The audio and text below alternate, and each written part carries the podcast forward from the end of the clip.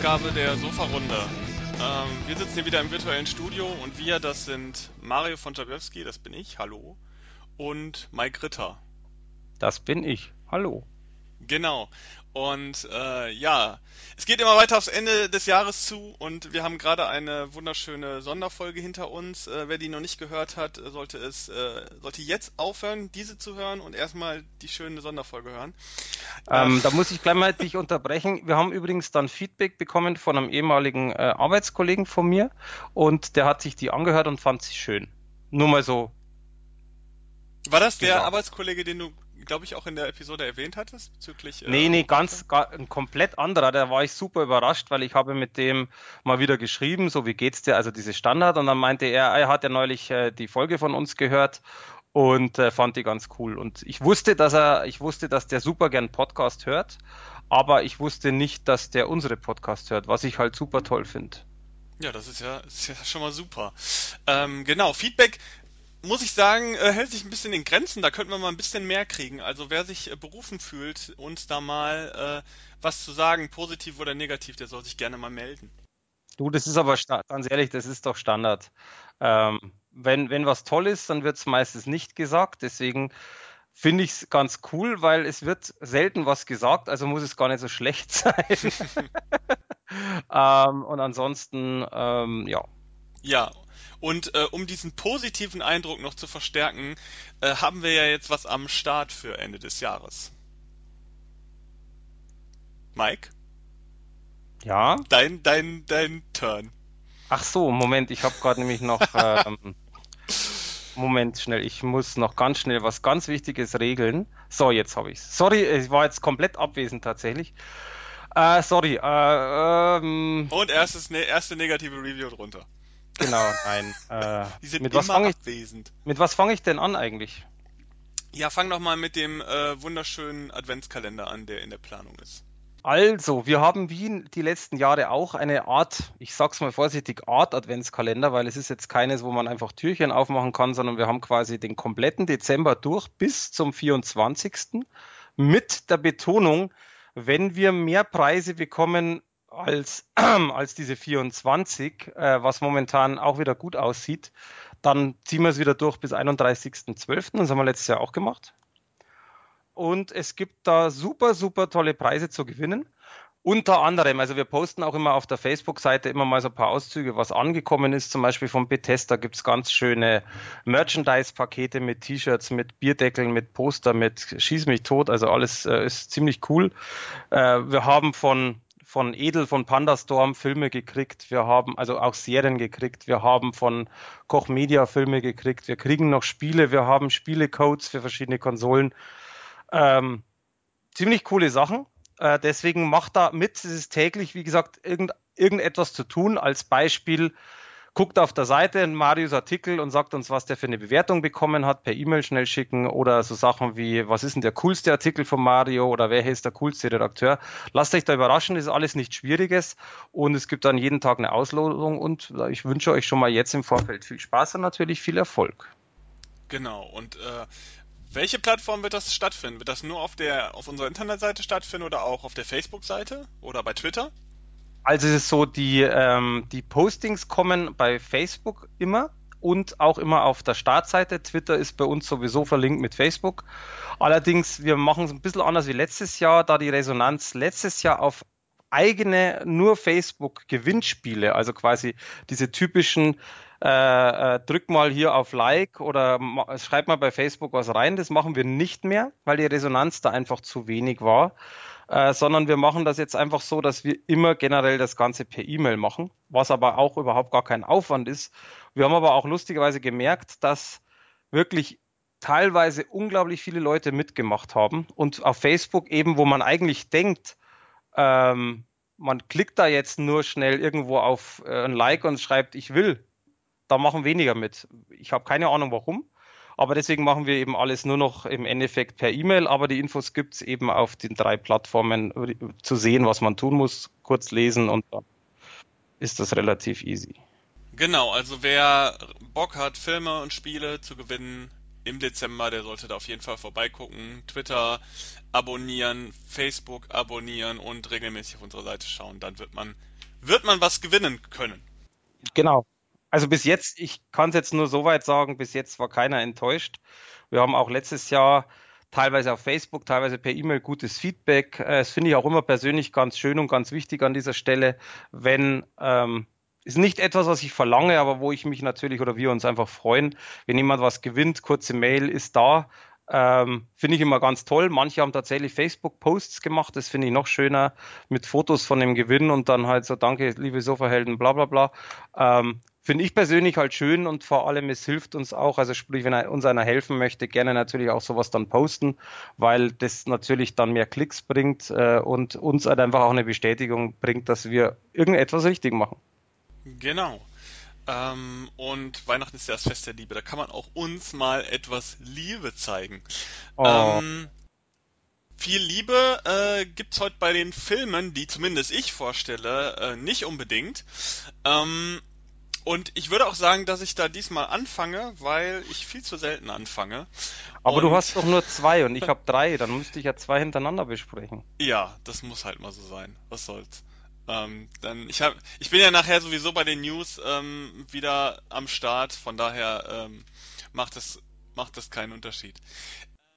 Ich fange nämlich, weil ich jetzt gerade diese wunderschöne Überleitung gebastelt habe mit Liebe und nicht so viel Liebe, fange ich jetzt direkt mal mit einem Film an oder einer Filmreihe eher, die ich eigentlich liebe, aber äh, die diese Liebe dieses Mal mit dem neuesten Ableger äh, ganz schön auf die Probe gestellt hat. Und ja, ähm, das äh, ist so ein Ding, was ich, ich mich die letzten es, Wochen tierisch es. aufgeregt hat und deswegen möchte ich das gerne mal direkt an den Anfang setzen. Und zwar der Film Cult of Chucky. so, da muss ich jetzt ein bisschen, da muss ich mich einmal räuspern, um, um, um für die Vorbereitung. Äh, kurze Rekapitula Rekapitulation. Chucky 1, 2 und 3 waren Horrorfilme aus den 90ern, die wir alle ganz gerne geschaut haben. Ähm, von wir alle meine ich äh, alle Chucky-Fans. Und dann kam Ende der 90er ein Film, der sich Chucky und seine Braut nannte, der dieses ganze Chucky-Ding so ein bisschen auf eine neue Ebene äh, gehoben hat. Er hat es ein bisschen zurück nach Hollywood gebracht. Bekannte Schauspieler, bekannter Regisseur. Ähm, hat dem Ganzen eine deutlich humoristischere Note gegeben, aber die Waage mit Gewalt und Ernsthaftigkeit ganz gut gehalten. Dann, Anfang der 2000er Jahre, kam der fünfte Teil und das war vor, vorerst das Ende der Reihe. Der nannte sich ähm, Chuckys Baby. Da wurde dann zusätzlich zu Chuckys Braut noch ein Sohn eingeführt, ähm, der an Tugenden von äh, alten, schlechten Regisseuren erinnern sollte. Dieser Film war noch mehr Hollywood, weil da hat man noch mehr Stars reingequetscht und gleichzeitig hat man den Humorpegel noch mal eine ganze, ganze Ecke hochgeschraubt, sodass aus dem Film eigentlich nur noch eine sehr blasse, plumpe Splatterkomödie ähm, geworden ist. Dieser Misserfolg und diese, diese, diese, ähm, diese negative Kritik, die der Film dann bei den Fans und beim normalen Publikum dann am Ende hatte, hat auch dafür gesorgt, dass die Reihe erstmal äh, zur Seite gelegt wurde. Und dann gab es vor einigen Jahren, ich glaube, ich muss mal gerade überlegen, wann war das noch? 2013, glaube ich, war das, kam dann äh, Curse of Chucky. Und zwar war das ein, es sollte so ein, so ein Mix aus Reboot und Fortsetzung sein, ähm, der so ein bisschen Chuckys Baby ignoriert hat und ähm, diese Reihe ein bisschen neu äh, äh, ähm, interpretiert hat. Äh, Chucky, die Mörderpuppe, um die es geht, ähm, wurde wieder ein bisschen böser. Es wurde all, allgemein wieder ein bisschen düsterer, aber nicht wenig brutal, weniger brutal. Und ja, dieser Film hat eingeschlagen, lief leider nicht im Kino, zumindest nicht in Deutschland, nicht im Kino. In Amerika hat er einen limitierten Kino-Release gehabt.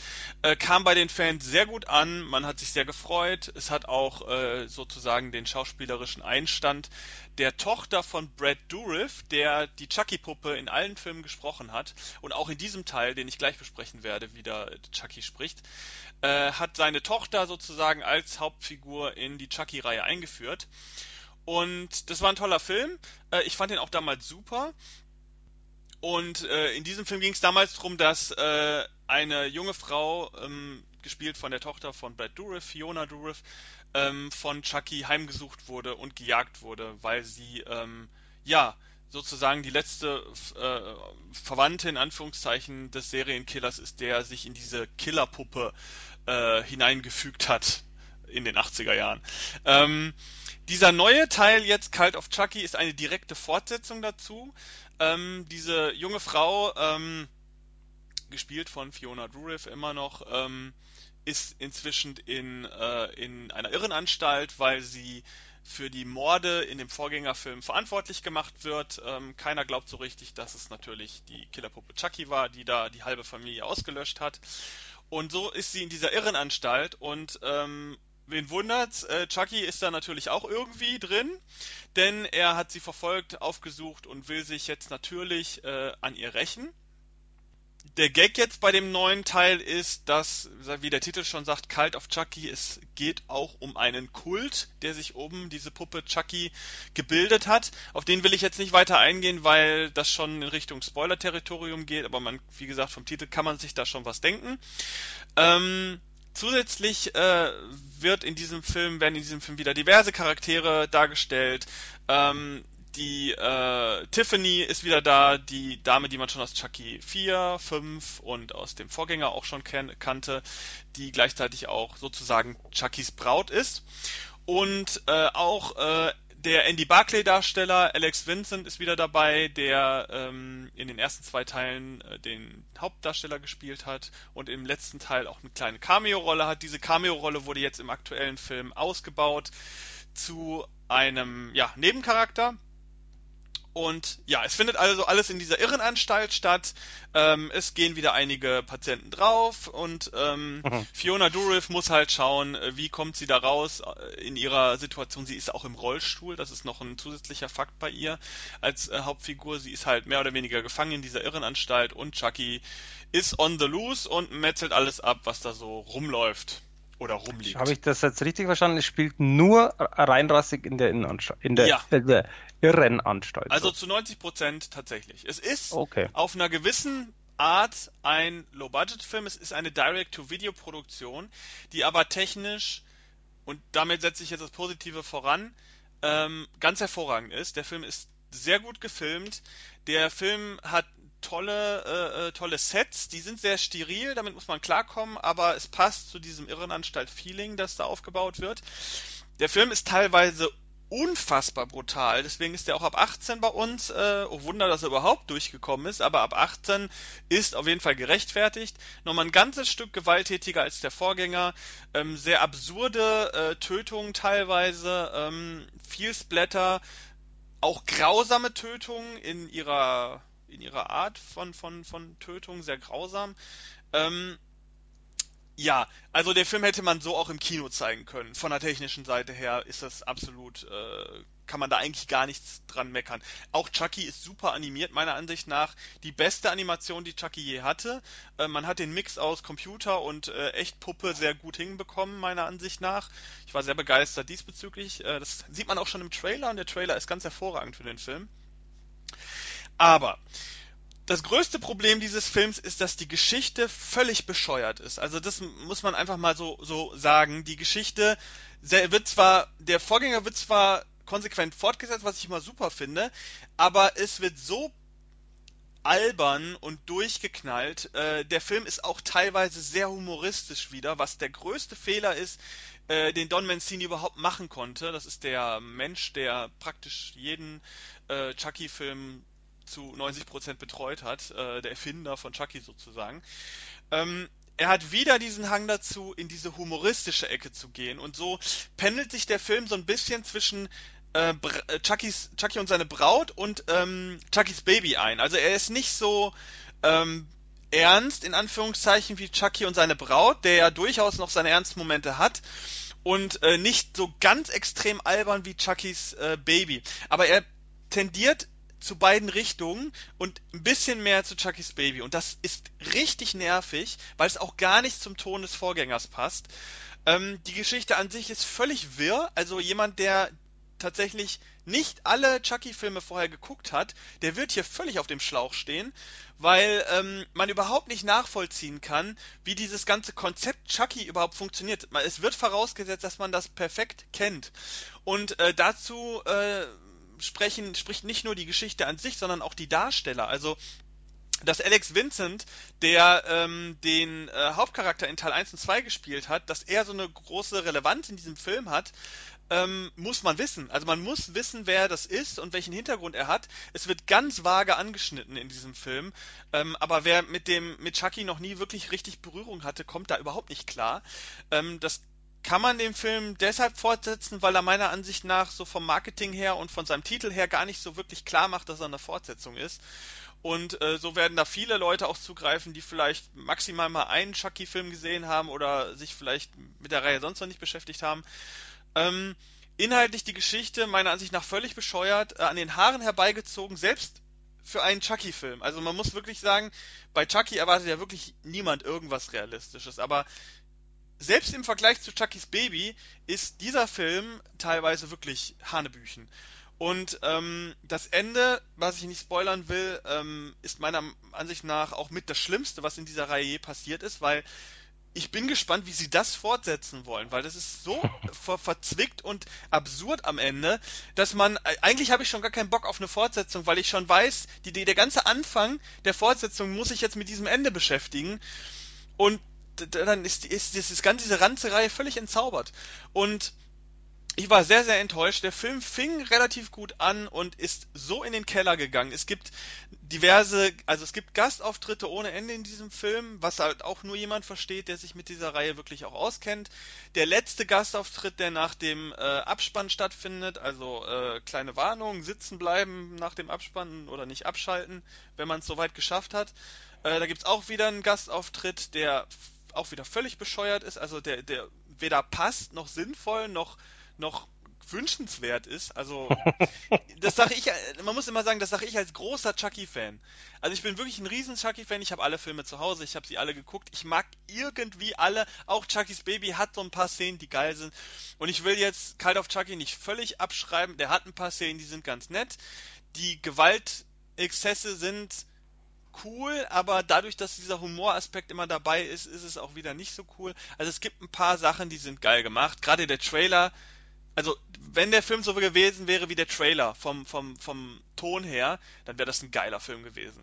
Aber da hat der Trailer sehr viele falsche ähm, Versprechungen gemacht. Ähm, ich habe dem Film fünf Punkte gegeben. Ähm, nach meinen Ausführungen wird es vielleicht so klingen, dass er weniger kriegt.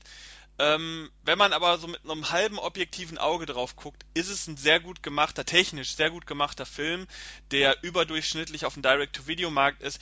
Und er hat halt ausschließlich seine inhaltlichen Probleme. Und wer wirklich nur ein paar Gewaltszenen sehen will, was ja durchaus im Splatter-Genre äh, ein Anspruch ist, den man vertreten kann, ähm, der hat auch Spaß mit dem Film. Aber äh, ich glaube, gerade Chucky-Fans oder Horrorfilm-Fans werden ganz große Probleme mit dem Film haben, weil da ähm, gibt's deutlich, deutlich bessere Vertreter in der Reihe. Und deswegen 5 von 10. Vielleicht kurz zur ähm, Veröffentlichung. Die ist an sich ganz nett. Der Film ist komplett unzensiert. Er hat eine sehr gute Qualität. Die deutsche Synchronisation ist hervorragend, ähnlich wie der, die Synchronisation des Vorgängers schon. Ähm, auch Chucky ist hervorragend äh, vertont. Es gibt im äh, Bonusmaterial ein paar Featurettes und ein paar unveröffentlichte Szenen, also man bekommt immerhin etwas. Ja, also man muss es überlegen. Ich denke mal, die Chucky-Fans werden sich den auf jeden Fall angucken. Ähm, vielleicht wird der Film besser, wenn man mit genau mit dieser Erwartungshaltung, die ich jetzt vielleicht mit meinem kleinen äh, Ausflug äh, erweckt habe, vielleicht wird der Film dann besser, wenn man das vorher alles weiß. Aber ähm, das kann ich ja nicht mehr sagen, weil ich wusste es vorher nicht. Ähm, 5 von 10 äh, braucht man nicht unbedingt. Also ich werde mir generell auch anschauen, weil ich ähm, hatte eigentlich auch Interesse, aber habe dann auch gesagt, ich weiß, dass du wirklich großer Fan bist. Ich habe bis jetzt nur Teil 1 gesehen, Teil 2 gesehen, äh, 4 und 5 liegen da. Ähm, dann guck dir die vorher erst an, bevor du den Nee, Entschuldigung, warte mal, 3 und 5 liegen da. Einer fehlt mir, glaube ich, irgendwie so, aber ist egal. Ähm, Und äh, deswegen haben wir gedacht, nee, anschauen möchte ich mir ihn trotzdem irgendwann mal, aber ich habe jetzt ehrlich gesagt auch von mehreren Seiten, also nicht nur von dir oder von dem Review, sondern von ein paar Seiten gehört, dass die da nicht ganz so äh, begeistert waren. Ja, den kann man sich auch, glaube ich, lieber leihen irgendwie für 2,99 Euro irgendwo bei irgendeinem Anbieter. Also den sollte man sich wirklich da nicht kaufen. Wenn man den wirklich nur mal gucken will, reicht es für ein paar Euros den mal zu leihen. Mhm. Ja. Naja, kann man ja machen. Genau. Jo, du darfst ruhig weitersprechen. Nee, du musst noch überleiten. Ich habe jetzt auf deine Überleitung. Ja, ich weiß ja nicht, was du vorstellst. Deswegen sage ich jetzt einfach mal, ähm, und in Hoffnung, dass Mike jetzt vielleicht was Besseres zu bieten hat, ähm, Mike. Jo, pass auf. Äh, schöne Überleitung. Ja, ich habe mich also jetzt auch gerade ein bisschen ausgepowert mit diesem Rant, also ähm, stimmt. Nicht zu viel. Du, ich mach's dafür nicht so lang wie du, ähm, weil es zwar über den Film in meinen Augen sehr viel zu erzählen gibt, aber weil ich einfach da der Meinung bin, man muss sich den wirklich anschauen. So, der, der Punkt ist also jetzt mal kurze Vorgeschichte. Ich habe von dem Film wirklich schon viel gehört, aber weiß ich nicht warum nie gesehen. Ich kann dir tatsächlich keine Erklärung geben. Aber er, lustigerweise ist, äh, der kam unaufgefordert äh, in die Redaktion. Und natürlich schaue ich dann unsere schlaue Liste durch, äh, hat den jemand bestellt und dachte mir so, ah, der klingt cool. Und ich habe mich ja eben daran erinnert, dass ich den ja noch nie gesehen habe. Und dann musste ich den natürlich anschauen. Und zwar die Rede ist von Achterbahn, beziehungsweise auf Englisch Rollercoaster. Kennst du den? Äh, nein, tatsächlich nicht. Nicht mal vom Sehen. Und äh, ja, das Lustige ist, äh, ich habe einen Freund aus Amerika und ich habe den gerade angeguckt und danach hat er geschrieben so so so von wegen hey, was machst du und so und habe ich gesagt, ja, ich habe gerade äh, Rollercoaster angeguckt, äh, ob er den kennt und dann haben er ach, der ist doch schon uralt. Ich so ja, genau, der ist 40 Jahre alt. Deswegen kam eben von Koch Media auch diese 13th Anniversary, äh, Anniversary, nee, wie sagt man denn? Anniversary, so, oh Mann. Äh, Anniversary. Edition. Anniversary, danke. Edition und äh, dann haben wir gedacht, okay, cool, nutze die Chance. Kurz, worum geht's? Das ist nämlich eigentlich jetzt eine Story, die's, äh, die halt in das damalige sehr reinpasst, weil generell in den, in den äh, also 1977 wurde der produziert und, und rum um dieses Jahr 1977 gab es ja unglaublich viele Katastrophenfilme. Und ähm, im Endeffekt war das eben auch ein Katastrophenfilm, der aber, und das ist das Interessante dran, der nicht in Richtung äh, äh, typischer Katastrophenfilm geht, wie man es ja auch kennt, mit irgendwas geht unter und dann Action und Weglaufen vom äh, Tornado und was auch immer für ein Schmarrn, sondern ähm, der geht extrem in die Richtung Thriller. Deswegen habe ich auch das als Action-Thriller definiert, wobei äh, der fast überall nur als äh, im Genre Thriller zu finden ist. Übrigens, das Wort Thriller ist voll das Scheißwort, fällt mir gerade so auf. Weil TH gibt es in Deutschland ja eigentlich kaum. Du weißt schon, dass du. Filmkritiker bist, oder? Deswegen darf ich doch sagen, dass das Wort Thriller scheiße ist. Dann sag doch äh, actionreicher Krimi. Nein, ist ja kein Krimi. Also du weißt schon, dass du Kritiker bist und Krimi jetzt mit Thriller vergleichst.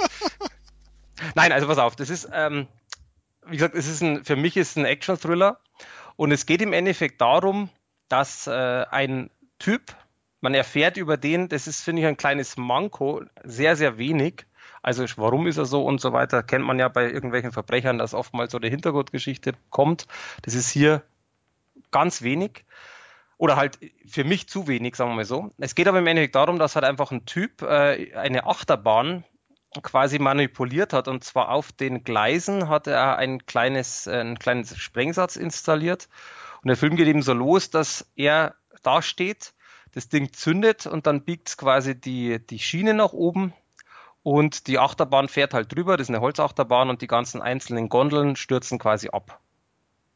Du erfährst da nicht mehr, also wie viel Todesopfer, bla bla hin und her, das ist aber auch irrelevant.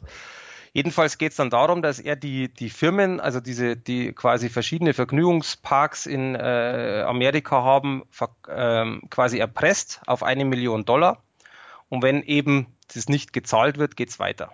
So ist quasi so der Stil. Und äh, das er macht halt eben verschiedene Anschläge, also nicht nur den einen, aber die, den siehst du halt extrem. Und da ist schon mal sehr, sehr positiver äh, Aspekt in meinen Augen. Der Film ist eben 40 Jahre alt. Du siehst äh, zum Beispiel Kamerafahrten aus der Achterbahn und ich bin selber Achterbahn-Fan. Es ist richtig schön gefilmt. Oh, ich hasse Und- Achterbahn, ohne Witz. Ich hasse. das wäre exakt der Film für mich, weil ich das genauso sehe. Also äh, Achterbahn, äh, da kann so viel passieren. Dann schau dir den Film mal an. Ja, das ist wahrscheinlich genau was für mich so, damit Ja, ja. äh, meine Angst noch weiter gefüttert wird. Absolut. Also ernsthaft, das ist wirklich so. Erstens, die Kamerafahrten sind geil und die sind halt wirklich Achterbahnen, die sind halt dann auch mal irgendwas mit 70 Meter hoch und Holzachterbahn und äh, oder beziehungsweise die, die äh, letzte Achterbahn ist so hoch. Also das ist, das Feeling ist echt cool. Für mich als Achterbahn-Fan geil. Und ähm, ich finde auch, das ist sehr äh, generell, also alleine auch das erste Unglück ist echt cool äh, inszeniert. Die gehen durch den Rummelplatz, wo wirklich massig an Menschen sind wo dann auch die Gondeln runterstürzen, auf die Menschen drauf, äh, Chaos, Panik. Ich finde es geil gemacht. Also das war auch so die erste Viertelstunde oder zehn Minuten, was das ist. Da haben wir schon gedacht, oh geil, bin gespannt, wie es weitergeht. Also äh, die ersten zehn Minuten ähm, hat mich der Film schon fasziniert. Und es geht eben dann weiter, äh, um um jetzt da nicht in der Story stehen zu bleiben, dass äh, natürlich klar, es wird dieser Achterbahninspektor, der das halt abnehmen musste, wie es in Deutschland auch so ist, wird dann kontaktiert, ob er die Achterbahn angeguckt hat. Ja, ja, hat er und alles super. Und dann sie, finden sie eben raus, dass es manipuliert worden ist. Und dann kommt eben dieser Erpresser, der lustigerweise aber diesen Chefinspektor, also diesen Harry Calder, anruft, weil er mitbekommen hat, dass der zum FBI gegangen ist. Weil man das halt quasi ja so macht, weil es ist ja ein Anschlag, da geht man ja nicht zur Polizei. Und dieser Harry Calder quasi, dieser Chefinspektor, soll dann die Geldübergabe machen. Sonst macht er weiter. Also der wünscht wirklich, dass dieser Typ das macht. Man weiß aber nicht warum. Und ähm, das FBI kommt zu ihm natürlich und sagt, okay, du machst das jetzt. Und dann quasi fahren sie halt in einem Vergnügungspark. Und jetzt kommt eigentlich so diese, diese Thriller-Komponente. Ist nämlich mega geil gemacht, weil ähm, es wird im Vorfeld überlegt und du überlegst es als Zuschauer natürlich aus, wie äh, auch, wie möchte denn in einem Vergnügungspark jemand eine Geldübergabe von eine Million Dollar machen, ohne dass man ihn irgendwie sieht. Und das ist richtig geil inszeniert. Ich sage da jetzt nichts dazu, weil das wäre natürlich extrem Spoilering. Aber ich fand das mega, mega gut. Das heißt, du, du, du fieberst mit, mit, also einmal mit dem Harry Calder, mit dem Chefinspektor, äh, dann natürlich auch mit der Polizei. Es ist immer so die Wechselansicht quasi aus diesen drei Institutionen, also Polizei, dann dieser Chefinspektor und der Verbrecher, der ihn natürlich in irgendeiner Form beobachtet und ihm über ein äh, Mikrofon quasi Anweisungen gibt. Und es ist richtig geil, es ist richtig schön, es ist richtig spannend und auch eben das, der, der, das komplette, ich sag mal, das Abschlussszenario, die Abschlussaction fand ich ziemlich gut. Der Film selber dauert fast zwei Stunden und ich bin mittlerweile tatsächlich bei so, besonders bei älteren Filmen, die lange dauern, so ein bisschen gebrandet, wo ich sage, nee, ähm, bei dem Film gar kein Problem. Also wirklich, da, da stimmt in meinen Augen von der, von der ganzen Filmtechnik alles. Die Qualität, da war ich auch sehr begeistert. Qualität, dadurch, dass das Ding 40 Jahre alt ist, richtig gut. Die haben es sehr gut restauriert.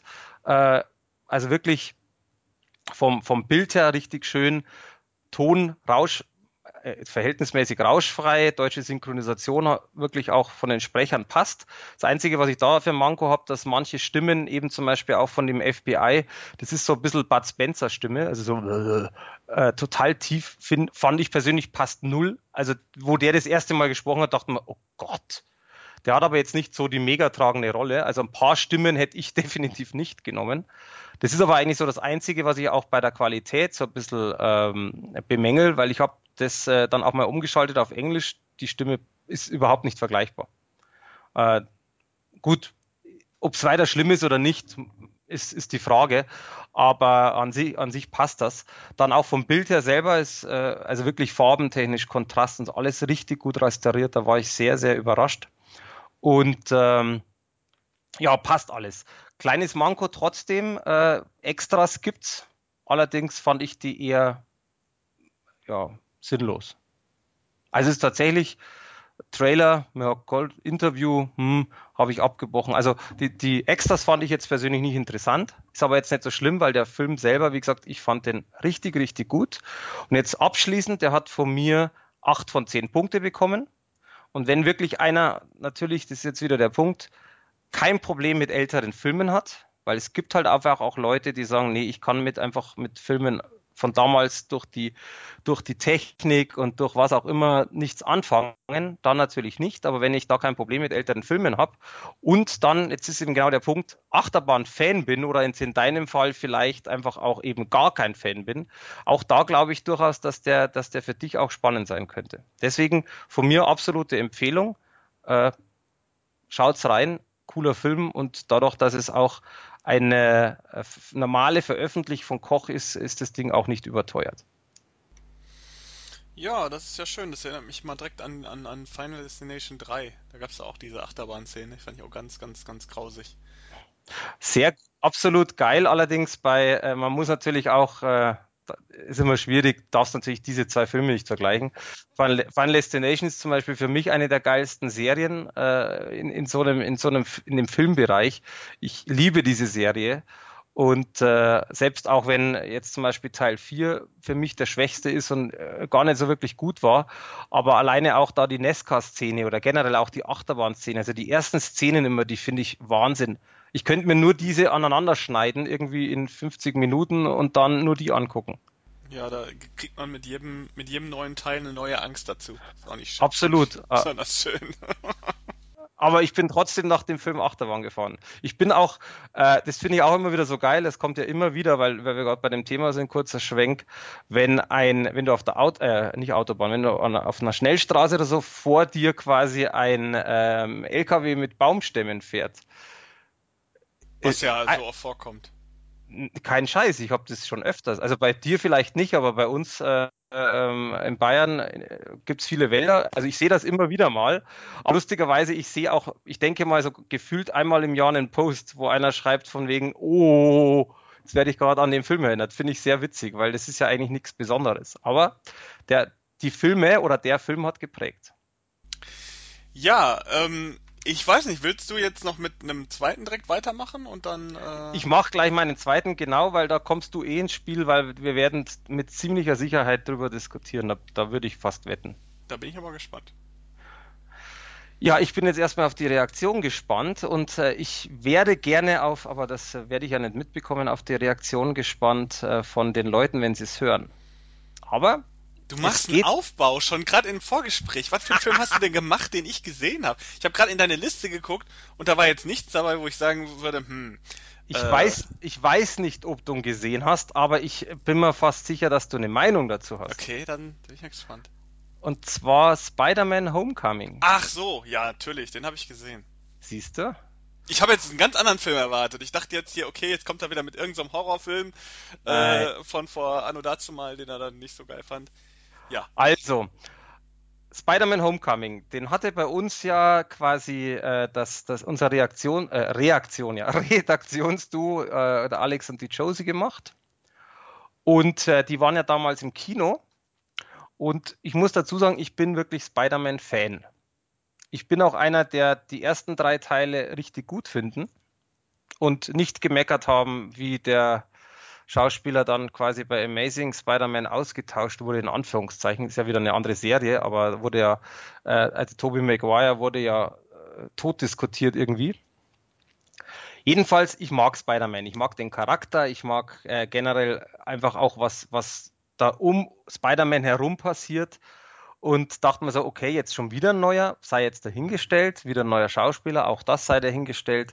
Aber ich freue mich auf die Geschichte, freue mich auf die Effekte, freue mich auch auf den Bösewicht. Mal gucken. Unser Redaktionsduo hat extremst vorgelegt, die waren im Kino, kamen raus, haben, er hat mir dann auch, auch geschrieben, so, er findet den mega geil und gibt 10 von 10 Punkte, wo ich gesagt habe, so, was? Bei einem Spider-Man 10 von 10? Puh, da muss ja alles passen. Und ich habe mir den dann angeschaut und ich muss sagen, bei mir passt da sehr vieles überhaupt nicht. Okay. Wie sieht's denn bei dir aus? Ja, Moment, erstmal machst du hier deine, äh, deine Erzählung. So, also pass auf. Ähm, ich habe dann natürlich auch mit dem Alex mal gesprochen. Also jetzt, ich meine, es ist seine Meinung. Wenn er, äh, wenn er den mega toll fand, ist das ja in Ordnung, ist ja kein Problem. Er hat aber auch lustigerweise, das fand ich sehr interessant. Er hat zum Beispiel die Avengers-Filme nicht gesehen, hat er auch recherchiert, deswegen, weil er gesagt, weil er auch in seinem äh, ähm, Review geschrieben hat, dass da ja einfach eine gewisse Vorkenntnis da sein nicht muss, aber sollte. Dass er sich aber eben den ohne Vorkenntnisse angeguckt hat und er war halt von allem eigentlich begeistert. Also sprich, äh, geile Machart, super Humor und so weiter und so fort. 3D habe ich jetzt nicht angeguckt. In dem Fall 3D war anscheinend auch richtig toll. Kann ich mir ehrlich gesagt aber auch vorstellen, weil die 3D bei dem Amazing Spider-Man zum Beispiel auch toll waren und die natürlich, die haben, anders gesagt, sie haben sehr viele Möglichkeiten bei, bei so einem Film 3D zu machen. Also jetzt mit Rumschwingen und so weiter und so fort. So, sei jetzt dahingestellt. Jedenfalls habe ich mir ihn angeschaut mit meiner Freundin und dann ähm, ja, kam schon mal so der, der, der erst, das erste Ernüchternde, was ich jetzt im Nachhinein gar nicht so schlimm finde. Sogar eigentlich sogar relativ passend, dass äh, der, der Spider-Man in dem Fall, also der, der neue Charakter, der, der Tom Holland, der den Spider-Man spielt, einfach noch auch sehr jung ist. Ist ja, glaube ich, Highschool war das. Und äh, er ist einfach ein, wie sagt man da auf Hochdeutsch, ja, einfach, ich sag's mal auf Bayerisch, einfach ein Depp. Sprich, man sieht eine Szene, wo er einfach sein, sein Handwerk als Spider-Man überhaupt nicht beherrscht. Fand ich sehr komisch, fand ich auf der anderen Seite wieder eigentlich ganz cool, weil im Endeffekt ja doch irgendwo die Anfänge sind und äh, ein Superheld, der perfekt ist, ist irgendwie so immer ein bisschen schwierig. Sei jetzt aber auch dahingestellt, äh, das konnte man schlucken. Es ging aber dann bei mir in, äh, los und das ist jetzt leider ein bisschen Spoilern, aber das hilft nichts. Das muss man in dem Sinn tun, äh, was man aber teilweise auch schon an den Fotos oder äh, trailertechnisch erkennen kann. Es ist echt schwierig auszudrücken. Man, man kriegt es im Film mit, man, man kriegt es, wie gesagt, auch auf den Fotos ein bisschen mit und so weiter, dass äh, Spider-Man nicht der klassische Spider-Man ist, sondern er bekommt ähm, von Iron Man, weil das Iron Man sieht man ja auch den, auf den Bildern auch teilweise, ist ja mit dabei, zwar relativ unspektakuläre Rolle, aber er ist halt ein, einfach ein, ein, Darsteller, der dabei ist und auch die Avengers indirekt, da sage ich jetzt nichts dazu. Jedenfalls, er bekommt von Iron Man einen Anzug und der ist halt Hightech. Das finde ich in Ordnung, weil auch da der Sprung ganz lustig ist, weil er hat halt vorher irgendwo so ein irgendwie so einen roten Hoodie an und über die Augen, keine Ahnung, was das für Plastikteile sind, schaut total lächerlich aus, wie so ein aus, aus einem, ähm, sagt man das so schön, das sieht, das sieht irgendwie so ein bisschen aus wie bei einem C-Movie-Film. Passt aber total, weil es ist sein eigenes Kostüm und dann kriegt er halt natürlich vom Iron Man ein geiles Kostüm. Sieht toll aus, kann ein bisschen was, äh, finde ich bis dahin super. Aber im Laufe des Films, und deswegen jetzt kurzer Spoiler, ähm, sieht man die Kombination aus Iron Man und Spider-Man. Sprich, Spider-Man hat auf einmal Fähigkeiten theoretisch, äh, und ich gehe da jetzt nicht drauf ein, die finde ich sowas von lächerlich dumm einfach, äh, dass für mich Spider-Man Homecoming eigentlich tatsächlich eine Kombination aus Spider-Man und Iron Man ist, was zwar dann wieder aufgelöst wird, aber was mir halt überhaupt nicht passt, weil es ist entweder einer oder ein anderer und nicht eine Kombination. Und jetzt kommt kurz die Begründung. Der Film suggeriert für mich, und auch meine Freundin hat es gesagt, ich könnte zu diesem Zeitpunkt jederzeit irgendeinen Menschen in dieses Kostüm stecken und hätte das Gleiche. Und das geht nicht. Ganz einfach. Spider-Man ist Spider-Man und nicht irgendeine austauschbare Figur. Und das finde ich halt absolut grausam. Wie gesagt, wer es gesehen hat, ist vielleicht nicht zu 100% meiner Meinung, aber er weiß, was, er, was ich meine. Das ist jetzt schon mal das größte Manko für mich, wo ich gesagt habe, eine 10 würde gar nicht gehen. Effekttechnisch absolut cool, finde ich persönlich, also wirklich cool gemacht. Auch da klammer ich äh, die Szene auf dem Wasser, da sage ich jetzt auch nicht mehr dazu aus, weil einfach es übertriebener habe ich es, glaube ich, selten in irgendeinem Superheldenfilm gesehen. Ähm, ansonsten cool gemacht, wie gesagt, äh, auch vom Humor her. Ich bin ja auch einer, der, ich finde Humor bei solchen Filmen nicht verkehrt, hält sich in Grenzen. Gott sei Dank, weil wenn es irgendwann ins Lächerliche gezogen wird, äh, was ich jetzt bei dem Film noch nicht so schlimm fand, äh, dann, dann passt es einfach nicht mehr. Bei dem, finde ich, geht's noch. Es sind ein paar überzogene, überzogene Szenen, wo ich gesagt habe, das hätte jetzt nicht sein müssen. Äh, was zum Beispiel bei dem neuen Tor viel, viel schlimmer sein muss. Die müssen halt äh, ein Gag-Feuerwerk geschaffen haben, was einfach nicht zündet. Das finde ich, jetzt bei Homecoming nicht so schlimm. Aber auch trotz dessen, äh, mir kommt so vor, als würden sie momentan versuchen, in einer gewissen Weise zu übertreiben. Also immer mehr reinzupacken, immer das mehr, das mehr. Und das ist etwas, was mir einfach nicht ganz so passt.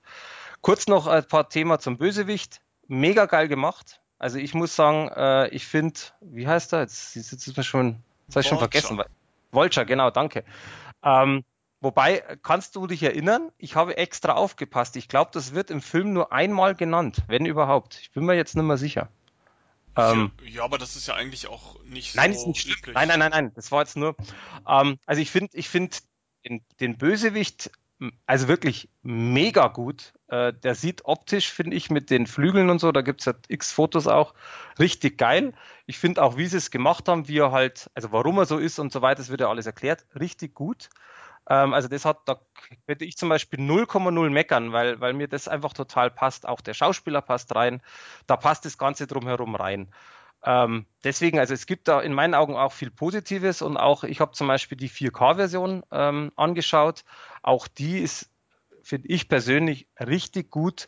Da ist halt in meinen Augen eins der wichtigsten Sachen bei 4K, wenn man es mit Blu-ray vergleicht, äh, ist einfach bei Blu-ray kriegt man es nicht hin oder selten hin, äh, dass es einfach rauschfrei ist. Es hat, man hat immer wieder ein Bildrauschen, besonders in dunklen Szenen ist es oft der Fall.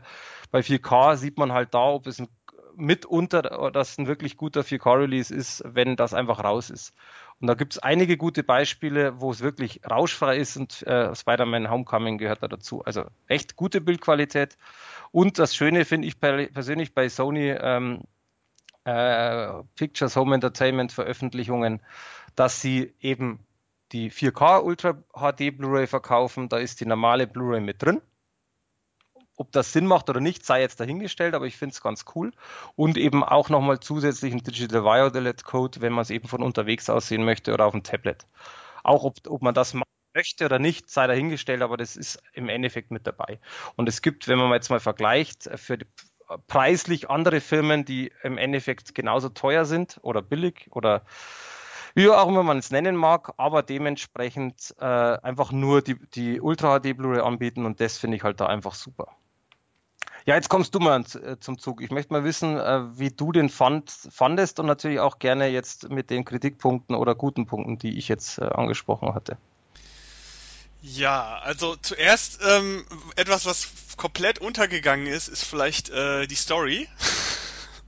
die würde ich, die, die würde ich vielleicht noch mal ganz kurz vorher äh, einmal kurz durchreichen. Okay, sorry, das, ich mache das noch schnell. Sorry, ja, das, ich jetzt, das ist mir auch noch nie passiert. Ähm, äh, gut, dass, gut, dass einer aufpasst. Ähm, also es geht im Endeffekt darum, äh, Tom Holland, also Peter Parker oder halt eben Spider-Man, hat quasi seine Passion gefunden. Er möchte Superheld sein, er möchte unbedingt zu den Avengers, weil die Avengers halt für ihn, es ist halt so, wie sagt man, ein Vorbild und äh, alles toll und geil und mega. Und er hatte eben einmal die, die quasi die, äh, sagt man da, den, das Vergnügen, so mit den Avengers was zu machen. Und äh, kriegt jetzt eben vom äh, Iron Man quasi, die haben Nummern ausgetauscht und äh, kriegt eben diesen schönen Anzug und sagt ihm quasi, wir melden uns, wenn wir wieder einen Auftrag haben, wo du dabei sein kannst. Er freut sich wie Sau, passiert gar nichts. Also er wartet auf einen Anruf, es passiert nichts. Und irgendwann wird es ihm halt mal zu blöd, quasi auf gut Deutsch. Und er macht sich halt auf eigene Faust was zu suchen und findet dann eben eine Bande, die mit Alien-Technologie quasi Geld verdient, Waffen baut, die weiterverkauft. Und ähm, ja, und dann kommt halt, wie es kommen muss. Er versucht halt die Bande zu kriegen, schafft es nicht so ganz und äh, irgendwie dann wieder doch und keine Ahnung und jetzt spoilere ich nicht weiter. Also sprich, er kämpft halt im Endeffekt dann oder sein Gegensacher ist halt dann dieser Vulture. Ja, ähm, äh, bevor ich loslege, ähm, bist du, bist du generell in diesem Marvel Cinematic Universe irgendwie drin? Also hast du alle Filme geguckt, beziehungsweise, wenn ich dich jetzt fragen würde, keine Ahnung, ja, was war denn da in Tor 2 gerade los? Äh, kennst du dich damit aus? Teils. Also ich habe ich hab tatsächlich Filme, also den, den neuen Tor jetzt zum Beispiel noch nicht. Die äh, Tors als Beispiel, Hulks, wie es anhört. Also die, die, ich sage jetzt mal anders, die meisten Filme kenne ich, was ich tatsächlich noch nicht kenne und das ist äh, dummerweise eben aber auch ausschlaggebend für diesen Film äh, ist American äh, Captain America Civil War. Ja, das ist ein ganz großer äh, Minuspunkt, den ich auch schon rausgehört habe. Ähm, also, ich habe den Film auch gesehen. Ich habe ihn im Kino gesehen in 3D, äh, relativ zeitnah, als er rauskam. Ähm, ich bin großer Fan von dem Cinematic Universe. Ähm, momentan wird das so ein bisschen auf die Probe gestellt von Guardians of the Galaxy 2 und teilweise auch Tor 3. Aber ähm, Spider-Man war so der letzte Film, den ich sehr gelungen fand. Auch aus der Sicht eines äh, jemanden, der in diesem Cinematic Universe doch so ein bisschen äh, zu Hause ist. Wie gesagt, ich habe ja auch Agent of Shield und diese ganzen Serien ganz gern geguckt. Äh, vor allem, wenn sie in diese Filmreihe auch wirklich mit reinspielen. Und da ist Spider-Man ganz, ganz, ganz positives Beispiel. Ähm, ich will jetzt nicht alles wiederholen, aber der Film beginnt ja praktisch mit ähm, Aufnahmen, die während der Szenen in Civil War entstanden sind. Und das ist schon mal eine ganz, ganz tolle ähm, Einführung auch des Charakters und gleichzeitig auch eine sehr schöne Verbindung zu Civil War. Also man, man kann die Filme wirklich back-to-back -back gucken, die gehen direkt ineinander über ich habe auch überhaupt kein Problem damit, dass Iron Man so stark vertreten ist, weil schon in Civil War sehr klar gesagt wird, dass Iron Man der Tutor sozusagen von Spider-Man ist. Äh, es wird in dem Spider-Man-Film auch klar, dass er ähm, ihn ausgesucht hat, weil, und jetzt kommen wir vielleicht nochmal kurz zu Spider-Man an sich, er ist ein Superheld. Er ist von der Spinne gebissen worden. Das ist auch in diesem äh, Universum, ähm, soweit ich mich daran erinnern kann, so. Er hat Kräfte wie, er kann an Wänden klettern, er ist durchaus ein bisschen stärker als äh, der Otto Normalverbraucher, hat bessere Sinne in Anführungszeichen. Was dieser Anzug macht, den er von Iron Man bekommt, ist, er hebt ihn praktisch auf den Standard eines Avengers. Ja, aber ähm, da muss ich jetzt, pass auf, da muss ich kurz äh, einhaken. Ähm, also die Geschichte ist gleich, das stimmt, äh, im Endeffekt Spinnenbiss und so weiter. Worum es mir ging, ist, ähm, also ich habe kein Problem mit Iron Man. Ich mag Iron Man super gerne, auch äh, ähm, schauspielertechnisch, äh, die Filme, im Endeffekt der Charakter. Worum es mir geht, ist, ähm, wie gesagt, ich möchte zu we ich möchte weniger spoilern, beziehungsweise ich möchte nicht spoilern, aber du, glaube ich, weißt, was ich meine. Mir ging es darum, äh, es gibt ja die eine Szene in der Tankstelle. Mehr sage ich jetzt dazu nicht. Ja. Die fand ich so lächerlich, ehrlich. Ich fand die so lächerlich, weil ähm, genau da kommt dieses, äh, ich, ich habe nicht äh, Spider-Man von mir, sondern die Kombination. Und Gott sei Dank wurde diese Kombination dann relativ schnell wieder aufgelöst wie gesagt, ohne jetzt äh, zu spoilern, du weißt, was ich meine. Aber das fand ich richtig schlimm, weil es hätte es nicht gebraucht, so extrem, wie es dargestellt wurde. Und das ist eben das, ich fand, ich fand manche, manche Themen einfach viel zu extrem. Und das war etwas, was ich, wie gesagt, diese Kombination Iron Man, Spider-Man, äh, das, die hat mich wirklich gestört.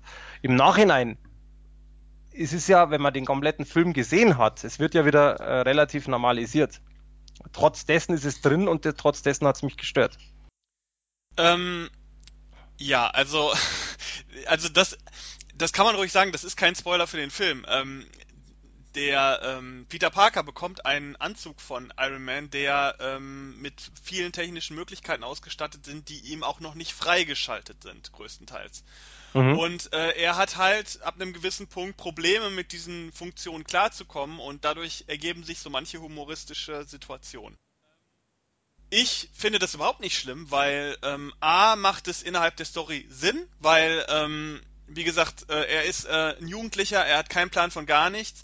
Das Einzige, was er kann, ist, er ist wissenschaftlich ziemlich gut drauf. Zum Beispiel hat er sein ähm, Spinnen, äh, äh, äh seine Spinnennetze sozusagen, dieses, dieses Serum, äh, wodurch man besonders tolle Spinnennetze hat, äh, äh, hat er entwickelt und so weiter. Ist halt sehr, sehr clever, ähm, wird dadurch von Iron Man Schrägstrich ähm, äh, auch einem großen Wissenschaftler gefördert.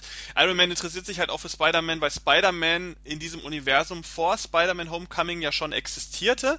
Er hat halt kleine kleine Verbrechen innerhalb seiner seiner eigenen Stadt äh, äh sozusagen gelöst und durch diesen äh, dadurch, dass er sozusagen auch ein Inhuman ist, das ist auch ein Thema, was äh, relevant ist im Cinematic Universe, also ein Mensch mit über, übermenschlichen Fähigkeiten. Mhm. Ähm, äh, dadurch äh, ist er relevant für, für Iron Man, weil er sagt, ähm, okay, der Junge hat das Herz am rechten Fleck, er ähm, hat die gleiche Intention, er arbeitet äh, mit meiner Anleitung und deshalb ähm, mache ich ihn jetzt zu einem Avenger sozusagen. Das ist so im Grunde der Hintergrund, den man schon in Civil War äh, äh, klar gesagt bekommt, der jetzt aber hier bebildert wird sozusagen mit Hintergrund. Und äh, was ich halt auch schön finde an diesem Film, der Film richtet sich an Jugendlichen in erster Linie, das liegt auch an dem jungen Darsteller. Ähm, da will man jetzt die 15-, 14-Jährigen, die zwar auch schon die Avengers geguckt haben, aber sich mit Spider-Man mehr identifizieren können als mit einem äh, 40-jährigen Captain America. Ähm, die wollen halt, sollen halt reingezogen werden. Deswegen ist der Humoranteil hier ein bisschen höher, ein bisschen plumper, ein bisschen mehr Teenie-Humor. Ähm, diese Teenie-Schiene wird sowieso in dem Film relativ weit ausgebreitet. Ähm, was aber sehr schön an dem Film ist, ist, dass er ähnlich wie zum Beispiel auch ein Ant-Man ähm, diese ganze Superheldennummer mal wieder ganz klein verfrachtet und in, in eine kleine lokale Geschichte, die auch ein Spider-Man ähm, tragen kann, äh, äh, ähm, macht und da nicht irgendwie wieder so ein Weltraum- äh, oder Weltendzeit-Szenario draus bastelt. Der Gegenspieler äh, Vulture ist auch sehr geil gemacht. Man hat sehr clever diese Comicfigur, die nicht so technisch ist, wie sie jetzt hier dargestellt wird, ganz gut umgesetzt in so eine Techniknummer, die ähm, ich sehr, sehr gut fand. Und auch schauspielerisch äh, wurde das sehr gut ausgefüllt. Äh, der Film hat ein paar interessante Twists, die man auch nicht verraten darf, weil die sind meiner Meinung nach tatsächlich überraschend. Ich war sehr verwundert ähm, an diesen Szenen. Ähm, ich finde, wie gesagt, Iron Man eigentlich ganz gut in dem Film. Ich mag auch, dass einige andere Charaktere in dem Film noch auftauchen. Gibt es kleine Cameos von Figuren, die man schon lange nicht mehr gesehen hatte, wo man hoffen kann, dass die jetzt zumindest in Avengers Infinity War auch wieder mal irgendwie relevant werden. Ähm, weil offensichtlich gibt es sie noch in diesem Universum und ähm, das hat zeigt Spider-Man Homecoming sehr schön. Aquaman! Äh, Aquaman! Ja, Gott sei Dank nicht. Äh, ich habe heute den Justice, Justice League Trailer äh, nochmal gesehen und die erste Kritik dazu. Ich, äh, brauche ich nicht. ähm, Nein, aber der Film ist sehr, ist sehr unterhaltsam und ich kann, also eine 10 von 10 kann ich jetzt auch nicht nachvollziehen, weil ähm, es ist dann doch ein Marvel-Film und Marvel-Filme haben halt grundsätzlich gewisse Restriktionen, die einfach aus der Massenkompatibilität her äh, rühren und dadurch äh, sind die Filme immer unterhaltsam und gut gemacht, aber niemals irgendwelche wirklichen Meisterwerke. Ähm, das ist aber ein sehr unterhaltsamer Film, der ist unfassbar gut geeignet für Leute, die in diesem Cinematic Universe unterwegs sind. Der ist aber auch konsumierbar für Leute, die sich damit nicht so auskennen, weil diese ganzen Querverweise doch relativ marginal sind. Du hast es ja selbst gesagt, du hast den Film ja trotzdem verstanden äh, in, seiner, in seinen Grundzügen und ähm, hat ein paar tolle Action-Szenen. In 3D fand ich den auch gut. Das ist halt dieses typische Marvel 3D, das irgendwie gut ist, aber jetzt niemals irgendwie besonders heraussticht oder so. Äh, man kann ihn auch in 2D ganz gut gucken. Ich finde, das ist eine tolle Interpretation. Ich bin tatsächlich auch einer, der die vorherigen Spider-Man-Filme eigentlich fast alle ganz gut fand. Also äh, die ersten drei fand ich sehr unterhaltsam. Äh, es sind heute ein bisschen schwierig zu gucken, aber grundsätzlich waren die unterhaltsam und ich fand auch die Amazing Spider-Man-Filme, besonders den Film mit Elektro, eigentlich sehr unterhaltsam. Also ja. ich kann mich da an einen sehr positiven Kinobesuch erinnern bei äh, diesem Elektro-Film. Äh, wo ich da ist übrigens, weil du es gerade ansprichst, da ist übrigens in meinen Augen immer noch einer der besten 3D-Filme, wo er ja genau, der war auch sehr mit, hervorragend. Ähm, durch die, also in 3D durch die ähm, durch Manhattan schwingt, das ist einfach mega geil. Also das ist Wahnsinn.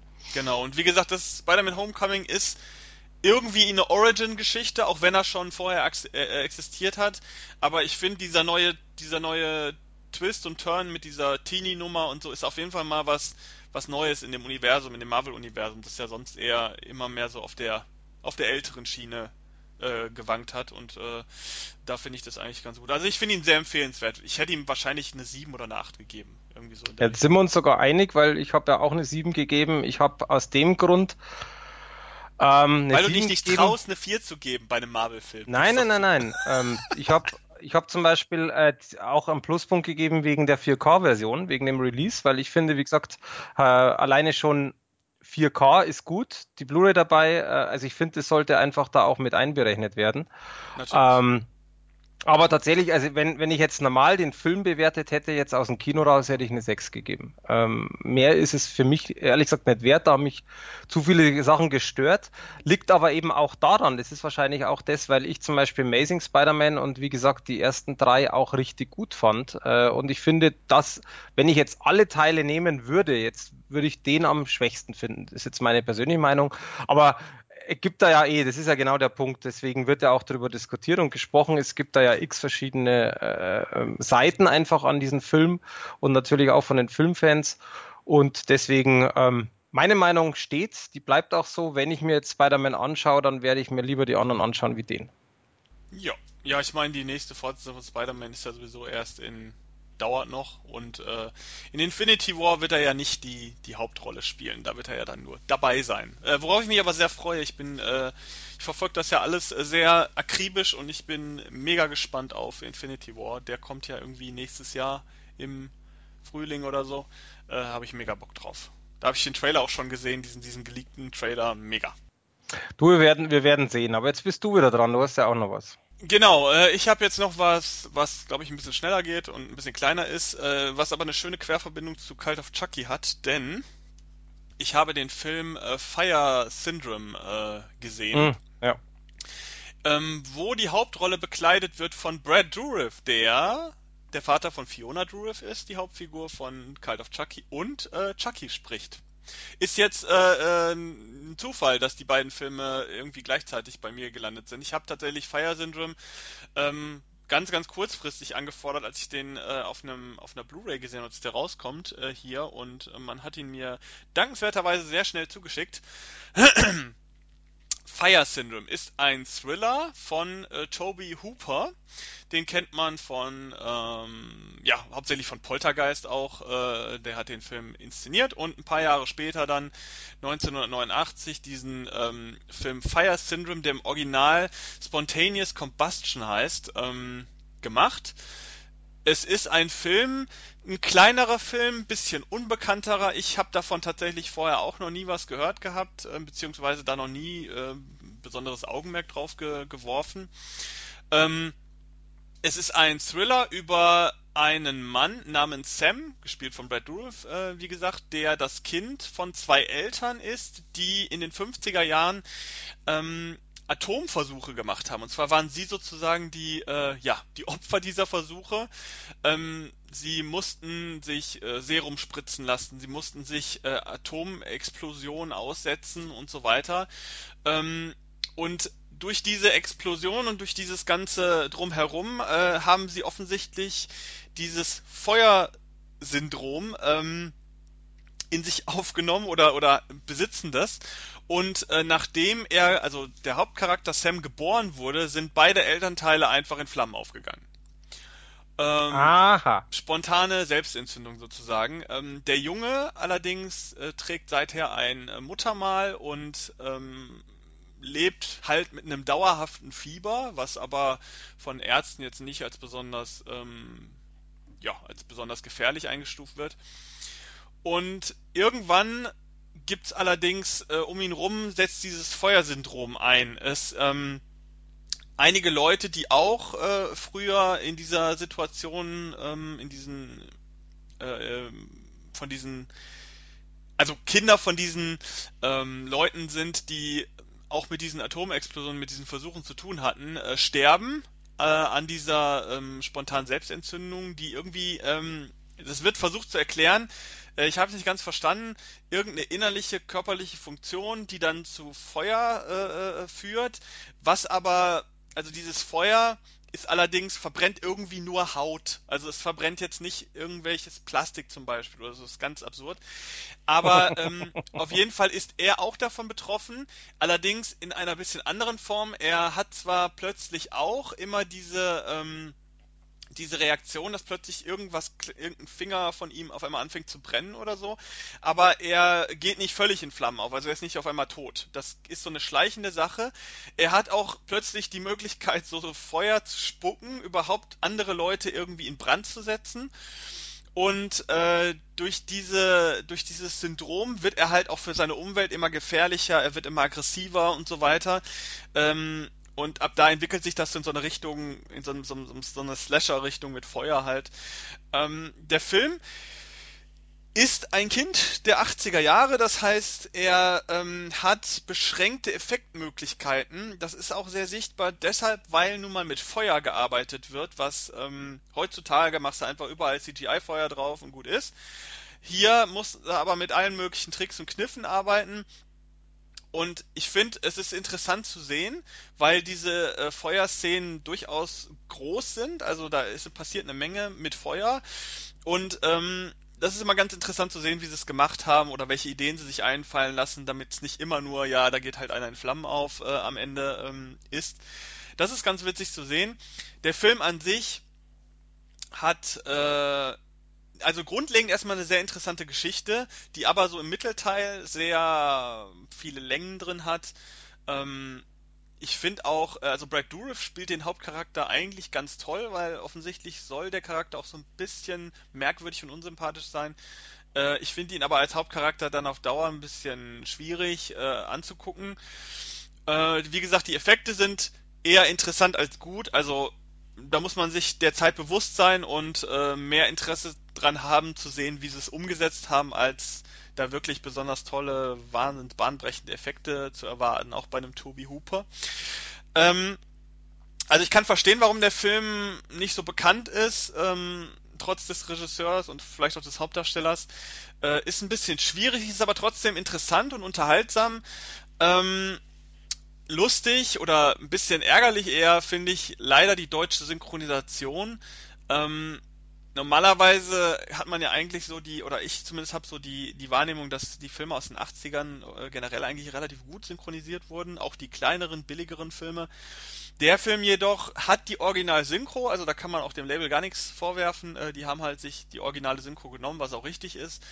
Ähm, allerdings ist die originale Synchro jetzt nicht so geil. Also es liegt weniger daran, dass es jetzt nicht irgendwie lippensynchron wäre, das ist es schon, aber die Besetzung von den Sprechern ist teilweise echt nicht gut. Also da sind ein paar Figuren, die klingen äh, überhaupt nicht nach dem, wie sie aussehen. Leider ist auch der Sprecher von Brad Dourif, von dem, von dem äh, Hauptdarsteller, nicht besonders toll. Der klingt wirklich sehr, sehr nach C-Ware und äh, ist auch nicht besonders emotional bei der Sache, meiner Ansicht nach. Das nervt schon ziemlich, weshalb ich auch irgendwann umgestiegen bin auf den englischen Ton, der Gott sei Dank auch äh, auf der Veröffentlichung ist. Also wer da Bock drauf hat, sollte vielleicht mit dem englischen Ton anfangen. Ich fand auch immer ganz schön, wie die deutsche Synchro äh, Fire Syndrome, was ja die englische Aussprache wäre, äh, übersetzt hat. In, in, der, in der deutschen Synchronisation sagen die immer Fire Syndrom. Also, wo ich immer erst an, an, an, an Party und äh, sowas denke, die haben halt das Fire-Syndrom. Die können halt nicht anders als feiern den ganzen Tag. Ähm, das klingt halt völlig lächerlich. Äh, hätten sie es mit Feuersyndrom übersetzt, wäre es cool und normal gewesen, hätten wir gesagt, okay, haben sie übersetzt. Oder die wären einfach bei dem englischen Fire Syndrome geblieben, dann wäre es auch, aber dieses Fire Syndrom klingt die ganze Zeit immer ein bisschen komisch. Ähm, ja, das nur so als kleiner äh, Rand-Fact, äh, was ich so merkwürdig fand. Äh, das ist auch ein Punkt, der so ein bisschen bei der Synchro nervt. Aber vielleicht auch nur mich. Ähm, die Veröffentlichung an sich äh, ist eigentlich ganz gut. Die Bildqualität ist dem Alter entsprechend gut. Der Ton äh, ist super, ist wie gesagt der originale Ton auch dabei. Ähm, es gibt ein paar Trailer, es gibt äh, eine Bildergalerie, jetzt nichts Außergewöhnliches, aber das kann man bei diesem Film, glaube ich, auch wirklich nicht erwarten. Ähm, wird auch nicht besonders teuer verkauft, hat ein schickes Cover. Also wer Bock auf den Film hat, auf diese ähm, ungewöhnliche, aber auch innovative äh, Geschichtsgrundlage ähm, für den Film, der kann sich den kaufen und am, im besten Fall guckt er den im englischen Ton. Ähm, ansonsten ist es jetzt kein Film, der irgendwie irgendwelche Bäume ausreißt, also auch heute nicht mehr. Ich könnte mir vorstellen, dass es an sich mal eine coole Geschichte wäre für ein Remake. Also ich kann mir ganz vorstellen, dass man mit heutigen Methoden aus dieser Geschichte noch eine Menge rausholen könnte. Äh, aber dazu wird es wohl nicht kommen, gehe ich mal von aus. Deswegen äh, Fire Syndrome kann man machen, wenn man Bock auf diese Art von Filme hat. Aber ihr habt noch eine andere Möglichkeit, das wusste der Mario nämlich nicht. Wir kriegen den auch zum Verlosen. Zumindest wurde uns das zugesagt. Ähm, wir haben da ein, äh, beziehungsweise zwei Blu-ray-Pakete, wo der mitunter dabei ist. Also auch deswegen, wer Interesse hat, im Dezember schön äh, verfolgen. Irgendwann kommt er in einem Adventstürchen quasi und dann habt ihr auch die Chance, den zu gewinnen, ohne dass ihr dafür Geld bezahlen müsst. Ja, das ist ja super. Dann äh, haben wir jetzt direkt noch äh, eine Empfehlung für den, für den Adventskalender. Also mitmachen, wenn ihr sehen wollt, wie Menschen in Flammen aufgehen.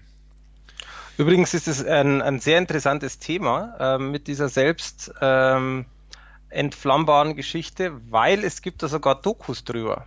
Ja, ja, das ist äh, durchaus was, was irgendwie wohl tatsächlich reale Anleihen hat. Ich weiß, ich kann mich, kenne mich da überhaupt nicht mit aus. Äh, Ich kenne das nur aus South Park, äh, da ist das irgendwie ein Witz. Also ich kann ja soweit sagen, das ist Quatsch, das geht nicht. Das ähm, haben, haben sie erwiesen. Ähm, es gab verschiedene Fälle, wo, wo früh, besonders früher, ich glaube, ich bin mir jetzt mal sicher, die Doku war zu lang her, so 70er, 80er oder sowas, wie es hieß, jetzt ist einer in Flammen aufgegangen äh, während des Schlafens oder Schwachsinn.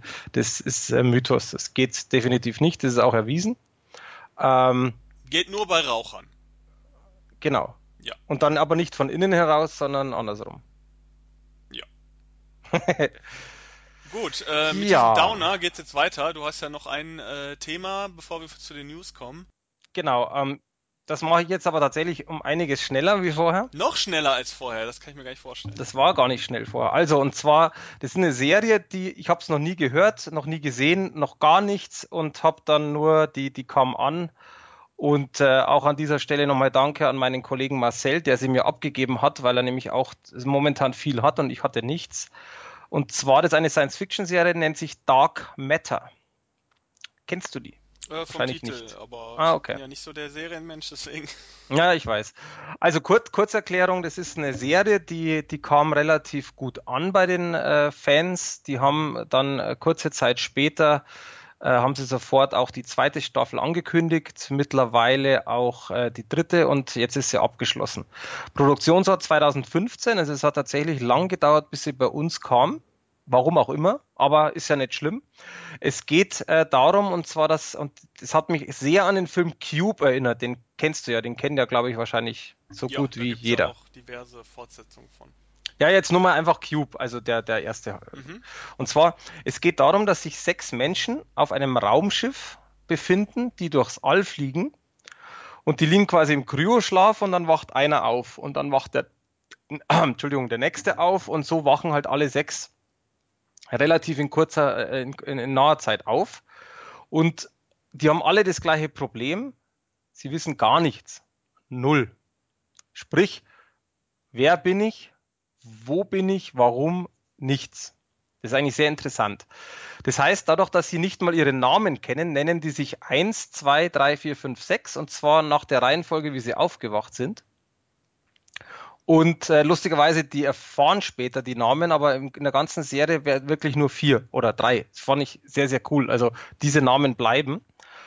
Und es sind natürlich sechs verschiedene Charaktere und im Endeffekt geht's und das ist eigentlich das Interessante, deswegen wird die Kritik auch kürzer, es geht eigentlich nur darum in der Serie, dass sie herausfinden wollen, wer sind sie und warum sind sie da und vor allem, wer hat das Gedächtnis gelöscht.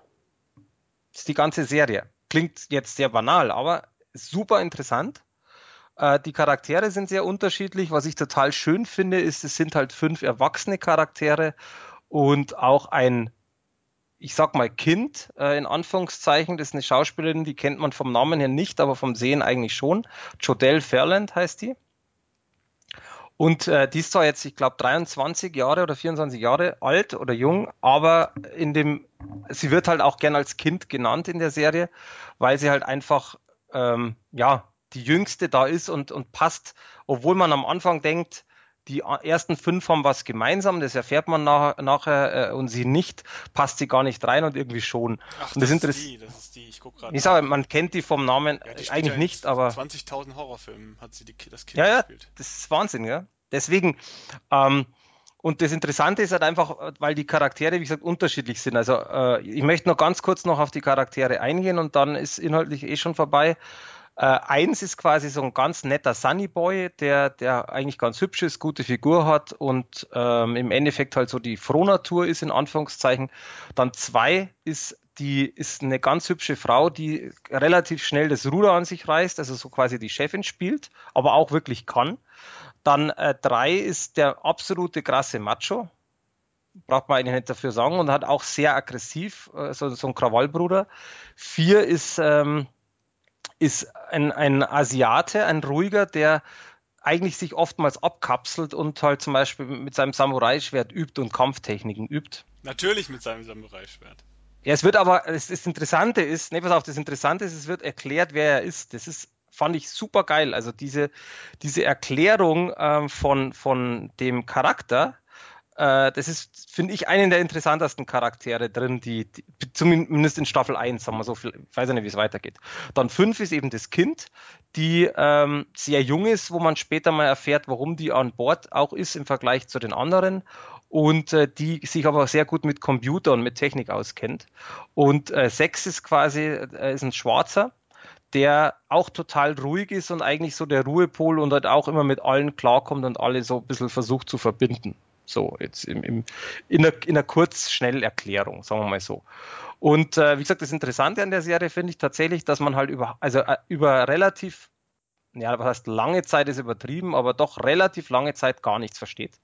Das heißt, du fieberst halt mit den Leuten mit, wie gesagt, warum sind sie hier? Wer sind die einzelnen Personen und so weiter? Und es wird irgendwann einmal aufgeklärt, warum sie hier sind äh, und so weiter. Und das ist wirklich Step by Step, Folge bei Folge, warum das so ist.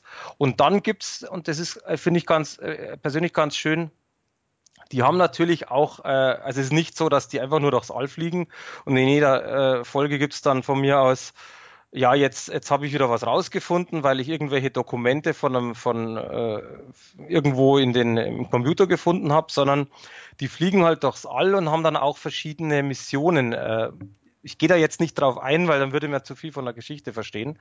Zu verschiedene Missionen, die sie erfüllen und da erfahren sie halt immer mehr. Und dann geht's dann später auch mal, ist eine super coole Idee, auch da sage ich nur ein Stichwort Klonen. Finde ich auch super geil, wie sie das mit einbauen und äh, gibt auch zum Beispiel Gastauf, äh, Gastauftritt, was ich total geil finde, passt halt rein von Will Wheaton zum Beispiel. Den ja, also entweder von Stand By Me, von, äh, wie heißt die Science-Fiction-Serie, äh, Serie, äh, Star, ähm, Star Trek, wo er mitgespielt hat. Bei äh, Big Bang Theory wird er ja auch immer wieder vom, von den Charakteren so ein bisschen gedisst. Äh, und der passt da halt, weil er ja auch Science-Fiction-technisch quasi ja indirekt auch aufgewachsen ist, passt da sehr gut rein. CGI ganz gut, auch teilweise ein bisschen billig, aber das finde ich jetzt gar nicht mal so schlimm. Äh, die Settings sind ganz cool, also teilweise auf den verschiedenen Planeten halt. Ähm, allerdings muss man dazu sagen, ich denke mal, das weiß ich nicht, ich denke mal, das war Budget-Geschichte einfach auch. Die sind zwar in der Zukunft, reisen durchs All, teilweise sind aber die Settings wie hier auf der Erde. Also sprich, wie soll ich sagen, natürlich logisch, aber das sieht teilweise aus wie jetzt 2017. Die Serie spielt aber sonst wann. Das heißt, also, da siehst du wenig Veränderung. Zum Beispiel sitzt einer mal beim, äh, beim Doktor und im Endeffekt haben sie an der, an, an der Wand, das fand ich auch sehr cool, fand ich, an, an der Wand haben sie dann so ein Nummernsystem, weißt du, wie bei der Deutschen Bahn äh, oder beim, beim Arbeitsamt, wo du so eine Nummer ziehen musst. Und da ist halt so ein Digitalding und er kriegt trotzdem einen Zettel raus. Also sprich, da hätte ich mir persönlich für eine Science-Fiction-Serie ein bisschen mehr erwartet. So ungefähr ziehen sie eine Nummer, er druckt drauf und auf einmal kriegt er irgendwie auf seine Armbanduhr oder was auch immer. Ähm, weißt schon, was ich meine. Mhm. Ist aber nicht schlimm. Das, äh, nur, das ist etwas, was mir ein bisschen gefehlt hat im Grunde genommen. Ähm, sei dahingestellt, ob man das jetzt für wichtig oder unwichtig empfindet. Allerdings, was ich auch äh, cool finde, ist die Portion Humor, die dabei ist. Das ist auch, das hält sich absolut in Grenzen. Also es ist keine Komödie, sondern es sind halt immer mal ein paar flotten, flotte Sprüche dabei. Oder es gibt zum Beispiel zwischen dem Sunny Boy und dem Macho halt immer wieder Diskussionen, die teilweise da auch für, für dich als Zuschauer einfach witzig sind. Und das passt aber auch wirklich sehr gut rein. Es ist eben nichts, was man, was man einfach, äh, äh ähm, was man einfach sagt so, das, das ist unangebracht, sondern das ist wirklich passend. Und ähm, daher tatsächlich in meinen Augen, wer sich für Science Fiction interessiert, ist natürlich das Wichtigste. Durchs All fliegen, bla bla bla. Aber eben gepaart in, mit wirklich einer sehr spannenden, äh, äh dramatischen Geschichte, also was auch ein bisschen in Richtung Thriller geht, dann unbedingt anschauen. Also ich war wirklich ich sage jetzt mal nicht begeistert in dem Sinn, wo ich sage, wow, das ist jetzt das A und O.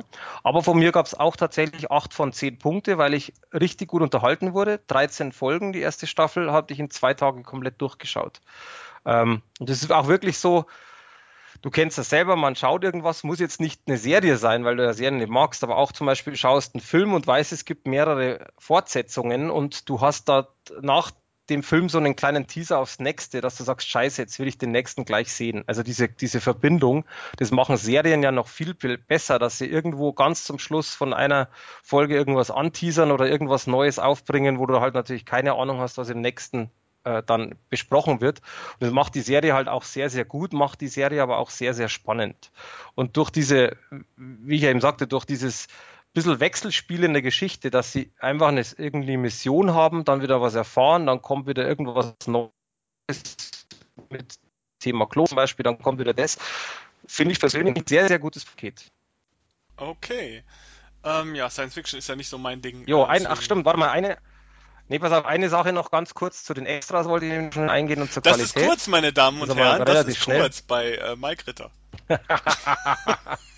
also Bild super, Ton super. aber nur der Ton, das habe ich, das ist für mich komplett missverstanden, äh, wo ich auch wirklich tendiert habe auf eine 7, aber ich habe es dann doch nicht gemacht. Äh, nur Dolby Digital zwar null Tonspur, Englisch, beides, habe ich nicht verstanden. Und äh, es gibt schöne Extras zu sehen, die wirklich gut sind, leider aber nur auf Englisch ohne Untertitel. Auch das habe ich nicht verstanden. Es ist in meinen Augen nicht 2017. Ansonsten keine, kein Meckerei. Fertig. Okay. Ich fand jetzt auch gerade, ich fand jetzt auch gerade schön, wie du über den Ton des Film rede, Films redest und dein eigener Ton völlig in die Knie geht. Ja, so, so ist es da auch. Ein Quatsch. ja, ähm, Gut, damit sind wir mit den Kritiken soweit durch. Äh, wir haben jetzt noch zwei News, die wirklich relevant sind, also wirklich richtig relevante News äh, äh, momentan, die ähm, sehr frisch und sehr ähm, stark besprochen sind. Ich fange mit der an, die mich am meisten erfreut. Ähm, und zwar äh, ist jetzt äh, bekannt geworden, dass äh, die Macher von Ich einfach und verbesserlich und die Minions werden demnächst den Super Mario Film machen. Also den, genau, den Super Mario ähm, Animationsfilm. Und dabei handelt es sich nicht, wie jetzt alle denken werden, über einen Film über mich, sondern äh, die bekannte Videospielfigur, die schon seit 1993 keine vernünftige filmische äh, Umsetzung mehr bekommen hat. Denn der Film, den wir von 1993 noch kennen mit Bob Hoskins und ähm, äh, noch einigen äh, damals bekannten Leuten, war eine absolute Katastrophe. Ich ähm, wollte dich gerade, Entschuldigung, ich muss Sie unterbrochen, ich wollte dich gerade fragen, ob du den vernünftig fandest, aber es hat sich jetzt erledigt. ja, es war halt eine Verfilmung, aber äh, danach gab es dann nichts mehr. Und diese Verfilmung war, also ich muss ja ganz ehrlich sagen, ich mag sie ja irgendwie ganz gerne, weil es äh, trashig, unterhaltsam ist, aber es hat ja mit Super Mario äh, nichts zu tun und beziehungsweise es äh, setzt ja diese ganze Super Mario, dieses ganze Super Mario Konzept eher in so eine düstere, abartige New York Variante, was ja gar nicht so geil ist. Ähm, aber dass sich ein Animationsfilm anbieten würde für eine Videospiel, die auch komplett animiert ist, äh, ist wohl die letzten, keine Ahnung, 20 Jahre ist es wohl keinem eingefallen.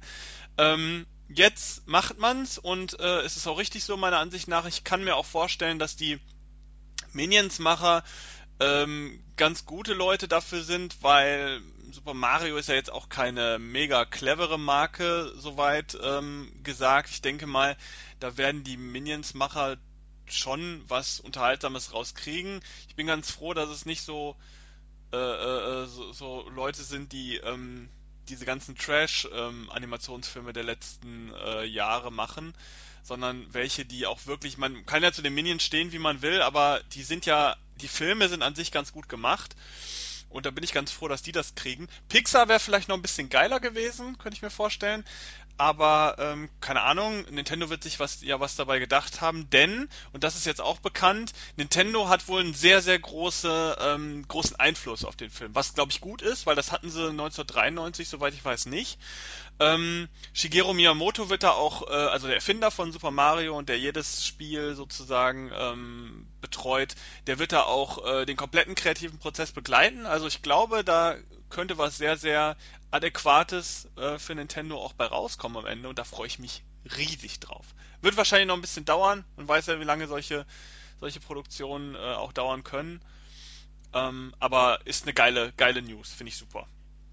Du guckst dir das sicherlich auch an. Hundertprozentig. Wobei ich auch dazu sagen muss, zum Beispiel Minions 3 habe ich auch noch nicht gesehen. Äh, kommt noch, aber ich glaube, da ist bei mir persönlich die Luft ein bisschen raus. Allerdings äh, finde ich persönlich, Mario ist, eine absolut, ist ein absolutes Pflichtprogramm für denjenigen, der die Spiele gespielt hat. Ja, auf jeden Fall. Und ich kann mir vorstellen, also der, der Lego-Film war ja so ein bisschen kleiner Downer, weil da hat man eigentlich gedacht, Lego ist eine Marke, die alle äh, anspricht, der wird mega erfolgreich, der wird alles zum Explodieren bringen. Und der Film war super, der erste Lego-Film. Äh, zweite ja. Batman war scheiße, aber der äh, Lego-Film war super. Ähm, war aber jetzt nicht der mega Kassenknaller, wie man ihn hätte erwarten können. Und ich habe ja so ein Gefühl, äh, mein Gefühl sagt mir, der Super Mario Film wird alles sprengen, weil Super Mario, es gibt keinen, der Super Mario so wirklich scheiße findet, selbst nach diesen Jahrzehnten an Mario-Spielen. Und es gibt unmöglich viele Menschen, das sieht man ja auch jetzt an den Switch-Verkäufen äh, von der Nintendo Switch und generell von allen Nintendo-Konsolen, äh, außer der Wii U, ähm, dass äh, Super Mario ja immer überall gut ankommt, bei Kindern sowieso mega beliebt, äh, diverse Erwachsene sind damit aufgewachsen. Äh, also das muss eigentlich ein riesiges Feld an Menschen ansprechen. Und äh, wenn die auch alle ins Kino gehen, dann wird das Ding mega erfolgreich. Und ich hoffe das tatsächlich ähm, und freue also mich sehr drauf. Ich glaube schon, es kommt, glaube ich, aber auch immer auf die Vermarktung an. Also natürlich ein Trailer macht da wahnsinnig viel aus. Und äh, dementsprechend glaube ich auch, diese typische Vermarktung, so von wegen von den Machern von, äh, ist bei sowas mega wichtig. Ja, also aber ich bin mir sicher, ich wollte gerade sagen, ich bin mir sicher, da wird was, äh, wird was passieren. Genau. Und die zweite News, die wird sicherlich auch ein paar erfreuen. Mich allerdings, ich habe da jetzt nicht so viel ähm, äh, Berührung mit, aber ähm, Amazon hat sich jetzt die weltweiten TV-Rechte für die Herr der Ringe-Serie gesichert, die mhm. sie auch produzieren wollen. Ähm, 250 Millionen Dollar ungefähr haben die dafür hingeblecht, was einfach nur krass ist. Es ist auch der größte Deal, der in dieser Richtung je gemacht wurde. Ähm, also das ist einfach mal ein, riesiger Hollywood-Blockbuster-Film, den die da einfach nur für die Rechte hingelegt haben. Ähm, und die wollen jetzt dieses Ding dann wohl als äh, Game of Thrones Konkurrent äh, ins Rennen schicken, denn Game of Thrones ist ja jetzt auch schon ein paar Jahre äh, alt und äh, schon sehr tief drin. Viele kommen vielleicht in die Serie gar nicht mehr so rein oder manche haben auch vielleicht auch schon keinen Bock mehr auf Game of Thrones. Und da äh, würde sich dann so ein neues Pferd wie äh, Herr der Ringe dann anbieten, denn Herr der Ringe ist eine beliebte Marke, die Originalfilme sind in, bei vielen Leuten ganz, ganz weit oben angesiedelt, auch die Hobbit-Filme, obwohl die eine andere Kritik erfahren haben, äh, sind immer noch sehr erfolgreich gewesen und äh, haben es auf drei Teile gebracht. Eine Herr der Ringe-Serie macht da schon Sinn. Wie das nachher laufen wird, weiß keiner, welche äh, Schauspieler da mitspielen werden. Es soll äh, vor den Gefährten spielen, das heißt wohl irgendwie zwischen Hobbit und dem ersten äh, richtigen Herr der Ringe-Film.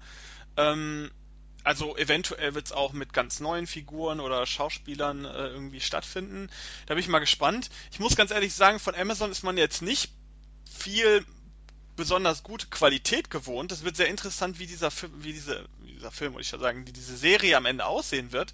Ob es nur eine Anbiederung an Game of Thrones ist mit Herr der Ringe Lizenz oder ob es tatsächlich eine wirklich gute Serie ist, die auch in diesem ganzen Herr der Ringe Kanon auch irgendwie Sinn macht. Äh, denn momentan ist ja sowieso alles vernetzt, irgendwie alles spielt irgendwo rein und Game of Thrones hat nun mal nicht diese Filme, die ähm, auf die sie sich irgendwie beziehen könnten. Herr der Ringe hat das aber jetzt. Und da ist dann die Frage, wie äh, relevant ist die Serie dann im Blick auf diese ganzen Filme. Ähm, es soll wohl von, äh, muss ich gerade mal kurz nachgucken, von New Line Cinema ähm, produziert werden dann. Die äh, haben auch schon die Filme von Peter Jackson ähm, wohl auf den Weg gebracht. Also da ist eine Verbindung schon da und ich bin mal gespannt, wie die das machen. Äh, ich weiß nicht, Game of Thrones, guckst du sowas? Ist das dann dein Ding? Würdest du dir sowas angucken? Also Game of Thrones ja, da freue ich mich jetzt auch auf die aktuelle Staffel, die jetzt demnächst ja auch bei uns eintrudeln müsste. Weil ich bei Game of Thrones tatsächlich vor gar nichts äh, schaue, äh, sondern äh, tatsächlich immer auf den Blu-ray-Release warte und äh, jeglichen Trailer, Spoiler und was auch immer alles im Internet kommt, bei Facebook vor allem, ich gekonnt überlese. Funktioniert relativ gut bis jetzt. ähm, nee, also äh, absolut ähm, freue ich mich richtig drauf.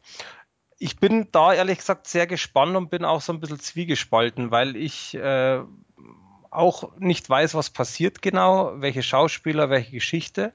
Persönlich finde ich sehr interessant und ich glaube, man kann sehr viel daraus machen, besonders wenn man eben nicht die Originalgeschichte aufgreift, sondern parallel irgendwas erzählt oder mit wie auch immer es gemacht wird, aber eben in, in dem Universum bleibt, aber nichts nacherzählt. Das würde ich ehrlich gesagt auch begrüßen und ziemlich cool finden, wenn es schön gemacht ist. Also was natürlich sehr clever wäre, meiner Ansicht nach, wenn sie wirklich dann irgendwann in die Parallelität mit den Filmen kommen und dann wirklich parallel kleine Geschichten aus anderen Situationen genau. erzählen, die aber während der Filme spielen. Also wo man theoretisch dann umswitchen könnte nach einer Folge auf den Film, sehen könnte, keine Ahnung, im, in der Serie wird angesprochen, da ist irgendwo was explodiert und äh, im Film wird es dann halt gezeigt oder so. Ne? Also das kann ich mir Irgendwie sowas, ganz genau. Das, das ist so, wenn sowas kommt, dann würde ich es mega interessant finden. Das ist halt im, im Endeffekt, was in meinen Augen oftmals teilweise von den Machern ein bisschen äh, schlecht gemacht ist, teilweise von den Fans äh, aufgrund äh, auch einer, ich sage jetzt mal in Anführungszeichen, lieblosen Information auch nicht gemacht wird. Das ist das beste Beispiel. Ich bin ja in einer Filmgruppe und ähm, da war vor kurzem mal auch das Gesprächsthema ähm, mit Walking Dead. Da gibt's ja für und wieder und die neue Staffel ist scheiße und gut und bla und hin und her. Das ist jetzt aber nicht das, was ich meine, sondern ähm, zum Beispiel du guckst es nicht, gell? Äh, kennst dich da nicht aus nee, in dem nee, Universum. Nee, mm. es gibt einen Charakter, den viele Leute gehasst haben. Äh, nicht jetzt der aktuelle Negan, sondern der Governor. Und ähm, man erfährt über den Governor in meinen Augen viel zu wenig. Das Interessante ist allerdings, ähm, vielleicht ist es auch für den einen oder anderen gleich mal so ein kleiner Tipp, es gibt äh, auch vom Kirkman, also von dem Macher, gibt es Romane, ich glaube vier Stück und der fünfte kommt. Ähm, und äh, zum Beispiel, man liest den ersten Roman durch und hat keine Ahnung, was das jetzt mit Walking Dead zu tun haben soll.